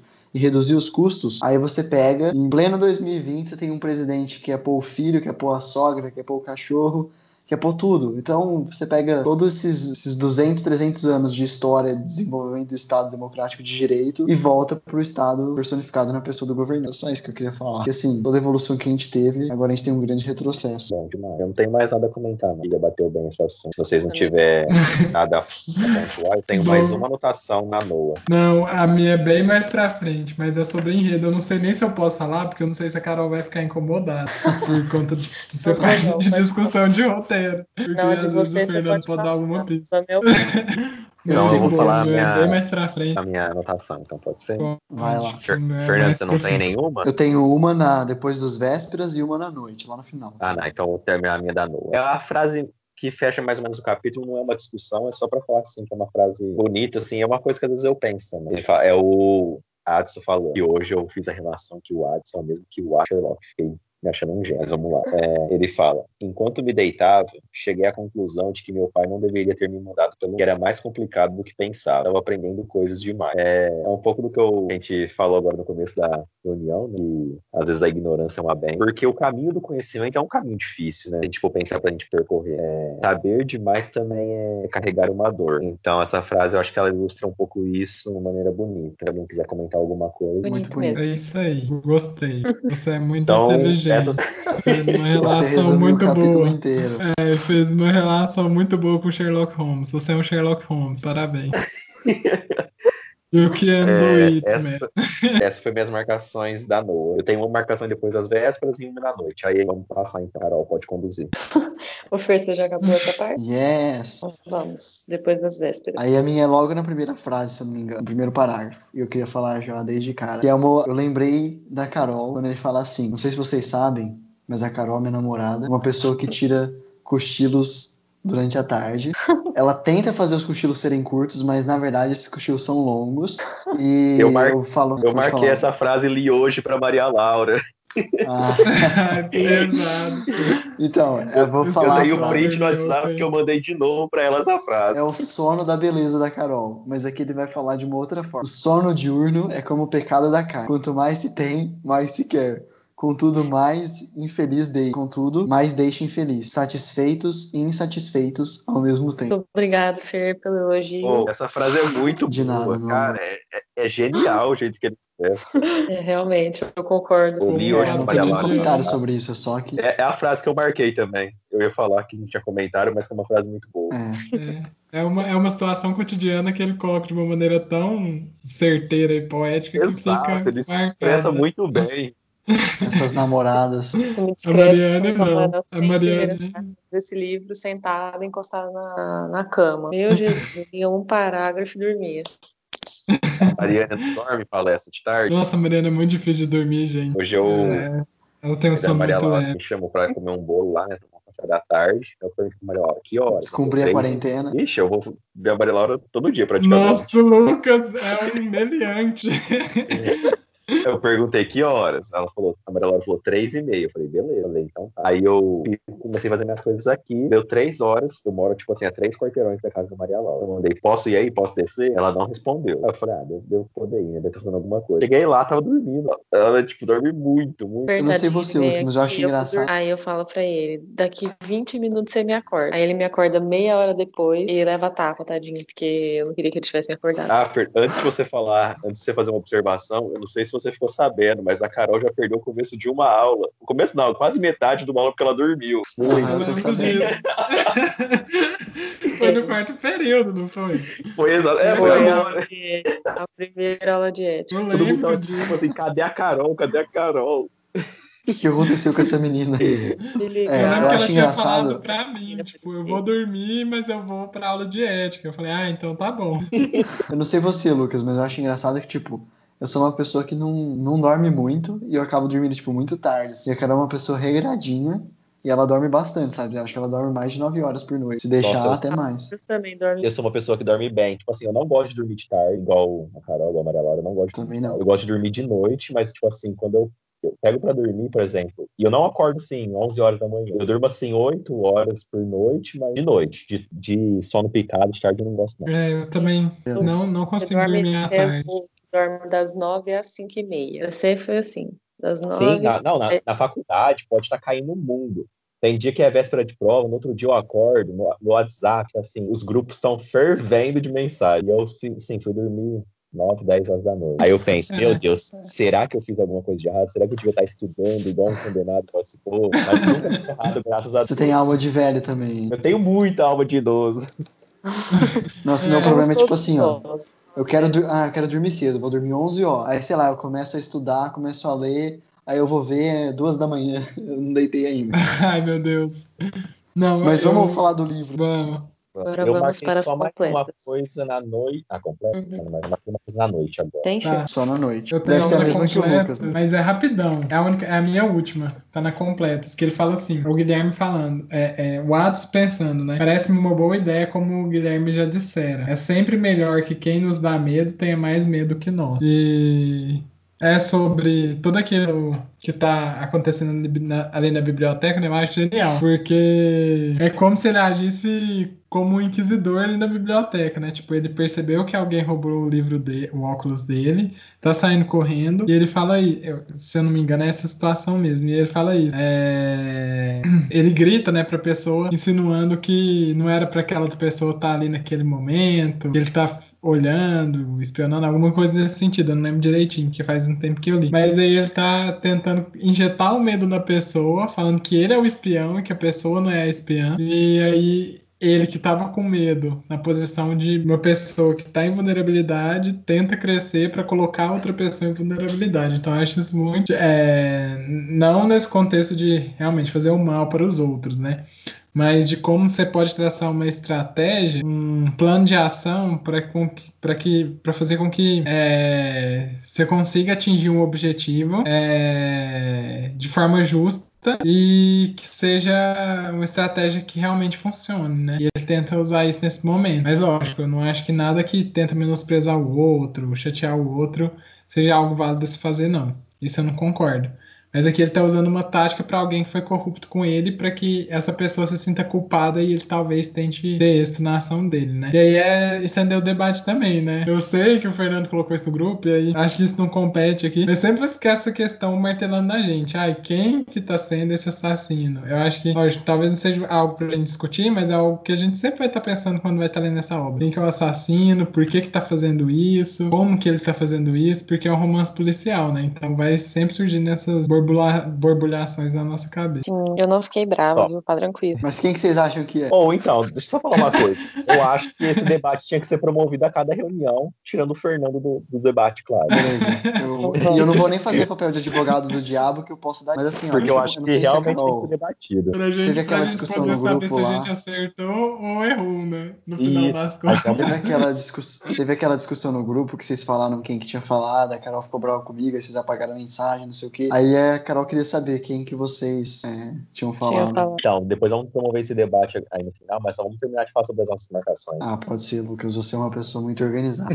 Eu acabei já, gente. Era só esse debate que eu queria O levantar Lucas mesmo. tem, o Lucas tem uma coisa na noite agora Eu que ele tenho, falou. vou falar, o Fernando também tem uma, né? Talvez seja a minha. Vai ser a mesma. Acho que não, sei, hein? É, ele fala assim, ó. Este lugar de sabedoria proibido Bingo! é protegido por muitos e sapientíssimos achados. A ciência é usada para ocultar, em vez de iluminar. Não me agrada. E é. Ah, eu queria levantar aqui um debate para a gente fazer sobre esse papel da, da ciência usada por um desvio, por um lado, vamos colocar entre assim, ruim. É, a gente vê exemplos disso, por exemplo, um exemplo clássico, sei lá, uma bomba atômica, uma coisa utilizada para dizimar. É, porque as- assim, a ciência é maravilhosa, ela traz todos esses avanços que ela trouxe pra gente, internet, geração de energia, todos os avanços possíveis, a ciência que trouxe. Só que, por um outro lado, ela é uma faca de dois gumes, ela também pode trazer esse lado ruim. né? O que vocês acham sobre isso? Por favor. Então, eu grifei essa frase pelo mesmo motivo do Lucas. Eu acho que a gente enxergou nela talvez um, um after party da discussão do, do último encontro. Mas eu não sei, sinceramente, como interpretar ou qual o caminho que seria o correto de olhar essa, esse ponto. Né? Porque assim, eu tava tentando pensar, no nosso dia, é, que invenção tecnológica, ou que ciência, entre aspas, faz com que a gente impeça de achar o conhecimento. Porque a gente se encontra hoje na era da informação, né? Então, assim, com um pequeno celular e acesso à internet, você consegue alcançar basicamente todo o conhecimento da humanidade em poucos segundos. Então, de que modo essa ciência usada para ocultar existe nos dias de hoje? Eu queria a ajuda de vocês para interpretar, para responder. Gostaria de citar nosso queridíssimo Sci-Hub. LibGen. Teatro Aliás, os russos estão de parabéns. Pois é, Fala aí, palestra. Eu acho que a Carol vai por um caminho legal. Vou deixar ela falando, qualquer coisa só complementa alguma coisa. Não, só falar do, do Sci-Hub, na verdade, ele disponibiliza artigos que são pagos para quem não pode pagar. E ajuda muito, né? Porque se a gente for pagar cada artigo que a gente vai ler, a gente falha em uma semana. Então, essa questão de você dar acesso à informação de qualidade para um público, muito grande. Mas deixando claro que dá um acesso ilegal. É uma pirataria de qualidade. Oh, mas, sinceramente, às vezes eu brinco com meu pai. É, a gente tá procurando um livro, meu pai tem acesso a várias bibliotecas de universidades que ele faz parte e que ele pode acessar. Então ele fala: ah, vou ver se eu acho aqui um livro, a gente consulta e depois eu te falo. Só que assim, você só pode acessar online, tem várias limitações, se você for baixar. Ele segue aquelas regras da porcentagem, você não pode divulgar e assim por diante. Mas, sei lá, ele quer consultar o livro. Aí, às vezes, muito mais rápido, ele me passa o nome, ele tá procurando nas bibliotecas, eu jogo no LibGen, acho e mando pra ele o PDF completo, versão mais atualizada. Sabe? Então, a é pirataria, chegou, a pirataria chegou num ponto que ela é mais rápida que os meios legais. É impressionante. Não, isso é. Isso é total verdade, né? E questão de disponibilidade também. Eu tava conversando isso com um amigo meu sobre filmes, né? Não tem um serviço de streaming, por exemplo, que forneça todos os filmes clássicos. Pegar o Kurosawa e todos aqueles atores. auto- é, diretores, não, desculpa, tô até meio que dormindo aqui. Ele tava me comentando isso comigo. Nos Estados Unidos parece que tem um serviço e realmente, eu não lembro o nome, desculpa, gente. Mas ele tava me me falando que tem um serviço que disponibiliza esses filmes, aqui no Brasil não tem nada parecido. Então, por questão tanto de acessibilidade, preço, né, mas principalmente disponibilidade, ele tem que recorrer a meios, vamos dizer assim, não tão interessantes, né, para a lei. Tem que recorrer à pirataria, resumindo aí. Isso aí, né, palestra? Mas é, eu, não, eu não entendi direito a frase. Se eu pudesse estar rapidinho, eu faria talvez um comentário aí de um minutinho, dois rapidinho, só pra gente encerrar esse debate, se ninguém tiver mais nada pra falar. Vou ler então novamente para você. Ó, Pode. Por favor. Por favor, mas eu tenho uma coisa pra complementar sobre um negócio recente que aconteceu, eu acabei de lembrar. Não é muito assim a ver com a frase, mas é mais a ver com a discussão que a gente iniciou. Mas por favor, palestra, você primeiro. Tá. Vou ler, porque aí palestra se inteira também na discussão. Este lugar de sabedoria proibida é protegida por muitos e sapientíssimos achados. Ele estava falando lá da erva, do. Aí Ele fala, a ciência usada para ocultar, em vez de iluminar. Não me agrada. Hum, entendi. É, é, o que ele tá falando, eu acho que faz muito sentido, pelo menos sob o meu ponto de vista, né? Porque as ferramentas, você pode usá-las tanto para o bem quanto para o mal. Então você pode usar uma faca para picar sua maçã, seu tomate, ou pode esfaquear alguém com aquela faca, né? Então a ciência da mesma forma pode ser usada para iluminar ou para ocultar. Nesse caso, ela está sendo usada para ocultar e isso não agrada a ele. E da mesma forma que eu acho que é, usar algo hoje é, de forma que prejudique a liberdade de outrem pode ser algo maléfico para nós, né? E então a gente é aquilo que a gente debateu na reunião passada. A gente sabe que picareta sempre vai ter. Então não é deixar de divulgar o conhecimento científico, porque sempre alguém vai usar a ciência para ocultar, mas é fazer com que as pessoas se formem, tenham cidadania e principalmente tenham educação ética e moral para saber lidar com o conteúdo científico e não abusá-lo, não abusar desse poder que a ciência pode trazer. Então, isso principalmente nas novas gerações, né? É, se talvez as, a- as gerações atuais já estejam corrompidas pela injustiça, fazer com que as novas gerações tenham uma formação adequada, é, tenham uma educação moral que possam fazer com que elas enxerguem o valor da ciência e por que ela deve ser aplicada para fins benéficos e não para fins é, obscurantistas, né? Vamos fazer uma analogia com o texto, uma comparação. E aí, a partir dessas crianças, criar uma sociedade que realmente tenha uma consciência maior da- do uso da ciência, de sua importância e sem é, erradicar um pouquinho desse uso que não é tão interessante para a sociedade. Então, acho que é mais ou menos por aí. Mas lógico que eu acho que é o que, é o que você está falando, corrupto sempre vai ter, a gente tem que tentar colocar mecanismos para barrar ao máximo isso, mas sabendo que sempre talvez exista. É, eu fiz uma interpretação um pouco mais literal do texto, gostei bastante do comentário da palestra, mas eu entendi que esse ocultar não necessariamente tipo, ah, bom ou ruim.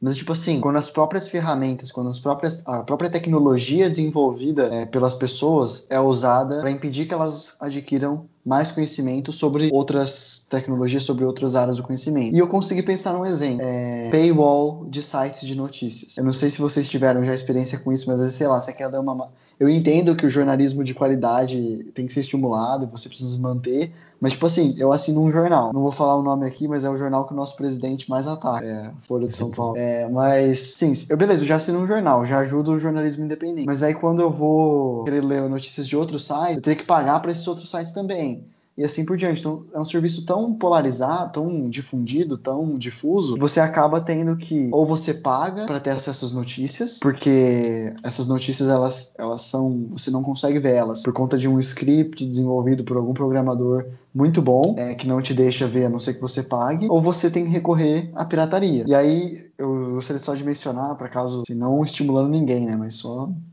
mencionar que tem os, os scripts que tentam burlar o paywall e funcionam para alguns sites, tipo uma extensão que você instala. Então é tipo assim, a ciência impede o conhecimento. Aí vem alguém que inventa uma forma de inovar, uma outra inovação para impedir esse impedimento. E, então ele bloqueia o script que, que é o paywall e você acaba acessando notícias sem ter que pagar. Ou em alguns, tem, por exemplo, alguns jornais é, tem uma barreira tão boa, você não consegue simplesmente burlar dessa forma. Você tem que se valer de grupos de Telegram e outros meios para conseguir acessar a notícia. Mas é um, uma, tudo é uma faca de dois legumes, né? Porque assim, ao mesmo tempo eu entendo que você se sujeitar à barreira imposta pelo mercado, você não vai conseguir se informar, mas ao mesmo tempo, se você burlar isso sem pagar, você também não está ajudando a mídia independente, você não está estimulando que se produza mais é, notícias de qualidade. Então, eu encontrei um exemplo, mas talvez não seja um exemplo tão bom assim, porque pagando, a ciência está sendo usada para impedir um conhecimento, mas também é um conhecimento que precisa dessa barreira para continuar existindo. Ah, e aí, rapidamente, um, um assunto que eu queria trazer quando a gente falou de educação é o vídeo do Enem. Não sei se vocês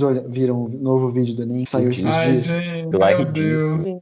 É uma vergonha que eu Basicamente, mas, pra... mas peraí, antes, antes de falar sobre isso daí, né, eu só queria dizer que eu tenho interesse em saber qual é esse plugin aí pra ver as notícias. Depois a gente conversa quando não estiver gravando. Até mais. o professor já me passou esse plugin. Não da universidade, mas de outra. Ô, gente, ninguém me passou isso. Não, Só ó, que eu eu, não sei Porque eu era uma pessoa muito avessa à pirataria, né? Até eu baixar o torrent. Da A conversa ciência- não ia ser um criminoso, não. A ciência não existiria se não fosse o Sci-Hub e LibGen. Eu lembro até hoje que, tipo, no primeiro semestre de aula, teve um professor que, tipo, no meio da aula, assim, a gente começou a falar, ah, mas professor, esse livro não tem na biblioteca, não sei o quê. Ele virou assim, ó, tipo, um pouco depois que acabou a aula. Existe um site russo que você consegue acessar tudo isso. Você digita libgen.io e um mundo de conhecimento vai se abrir. Então, sabe, foi um negócio meio assim, vamos burlar o sistema para fazer o sistema funcionar. Mas, assim, o vídeo do Enem, acho que a Carol não viu, só para explicar, é um vídeo basicamente de são quatro adolescentes que fazem o vídeo. São duas meninas, um menino branco e um menino negro. Mas assim, todos ali aparentam ser de uma classe média muito alta. Então assim, o cara grava um vlog num quarto com cadeiras que custam 600 reais, com bandeirinha do Brasil. Uma menina grava o vlog com dois iPhones, a outra aparece com um MacBook, sabe? Então assim, e eles falando, não, o mundo não pode parar a gente tem que fazer o Enem, você tem que se virar, tem que estudar, tem que continuar é, estudando firme, converse com seus professores, pegue livro na biblioteca. Só que é um discurso muito poliana. Quando você pega o Enem, que é um exame para ser de âmbito nacional, para ser um exame democratizante, e ele você faz a propaganda com gente que não representa, sei lá, 1% da parcela que presta o Enem. E piorar tudo e passar a palavra para vocês, parece que o ministro da, da Educação falou em off que educação não serve para corrigir problemas sociais, piorar tudo, para corrigir desigualdades. Eu vou comentar duas coisas. Esse do ministro, ele falou que o Enem não serve para corrigir desigualdades. Na conversa que ele teve com o senador, foram questionar ele se o Enem deveria ser adiado ou não. E ele falou que o Enem não serve para corrigir desigualdades. É, não concordo, mas foi isso que ele falou. E quanto ao negócio do vídeo, eu também vi uma análise muito legal. Eu não tenho certeza, mas eu acho que é do Sakamoto. Ele, o título, vou falar só o título, porque aí basicamente dá pra gente refletir. Ele fala: o e daí do Bolsonaro chega à educação. Porque ele faz aquela referência de quando falaram sobre o número de mortes para ele, ele falou e daí, né? Todo aquele burburinho. É, e é basicamente isso. O vídeo escancara assim as- na, cara das pessoas, sabe? Tipo assim, ah, se vira, a gente vai fazer nada, vocês que lutem. É ridículo você esperar um comportamento desse do Ministério da Educação. Ai, gente, tem muita coisa ridícula, né? Tá difícil. Alguém mais tem alguma coisa pra Profundo isso que você comentar? falou. É, eu me abstenho. Eu me abstenho assunto, porque senão a reunião vai ficar Eu acho até essa- amanhã, 11 horas da noite. Com essa nota de tristeza, acho que a gente pode encerrar. Tá, então, pra encerrar, eu vou ler um trecho. Conversa do Guilherme com o Abade, depois da, da história toda do labirinto, depois que ele já tinha saído de lá com o Hades. Aí, vou começar. Não estava no couro durante as completas, repetiu o Abade, e não retornou à sua cela. Então, Estão para soar as matinas, e veremos agora se reaparece. Se não, receia alguma nova desgraça. Nas matinas, Berengário não apareceu. Então, terminamos assim a discussão de hoje. Ai, meu Deus. Essa Bom, frase. Tirando o Fernando, quais são as apostas para o assassino? Ai, ai. O Fernando falou Carol, quem que a gente aposta? aposta, Carol. Não sei porquê, mas eu acho que o Ben. Eu, Você, é, o Fernando falou em quem que a gente acha que é, Carol, não. Não, não falou. Não falou, então tá. Eu acho que tanto eu e o Lucas, não sei se o Lucas mudou de opinião. Não, eu ainda mantenho minha opinião. Ah, então nós dois achamos que é o Abad, mas totalmente um Eu tiro no escuro. nisso, mas aí eu pensei que essas pessoas da igreja de, de cargo alto geralmente são velhas. né? E eu ia achar Uhum. muito estranho ele ter conseguido correr daquele jeito na biblioteca pra sair. Mas ele pode ter um, tipo, um cúmplice, assim, né? Não sei. Não É. sei se é cúmplice que chama. Eu É quase não uma coisa tanto. assim. Não sei se vocês já assistiram a série Pretty Pretty Little Liars. Assistiram? Não. Ah, que é, não vou me prolongar muito, senão vou falar muita coisa, mas é basicamente, tipo assim, no início da série você tem a crer que, tipo assim, é uma pessoa que faz as maldades. Aí depois você vê que, tipo, não, tem mais gente envolvida. Então pode ser que não seja só o abate. No nosso caso, com esse contratempo que você colocou, não seja só o abate só ali. Tenha tido algumas ajudas ali. Tipo mas- assassinato no Expresso do Oriente. Nossa senhora, assisti, aquilo lá. Não, eu li o livro só. Mas só, primeiro, você tem que ter uma mentalidade jurídica pra você descobrir o que é que foi feito ali. Segundo, mesmo se você tiver uma mentalidade jurídica, você não vai descobrir o que foi feito. Então, muito louco aquilo ali, sério. Mas tem um, um outro livro da, da Agatha que ela vai refletir muito também, não só sobre literatura policial, mas narrador de primeira pessoa. Como que o narrador de primeira pessoa ele pode te influenciar e te dar pistas, falando que talvez ele tá cinzentando ali. E o Abade é quem narra tudo ali na, na abadia, né? E ele tá cinzentando demais e dando carta branca, falando, nossa, pode investigar, não sei o quê. Então, geralmente, eu desconfio dessas pessoas que fazem isso, sabe?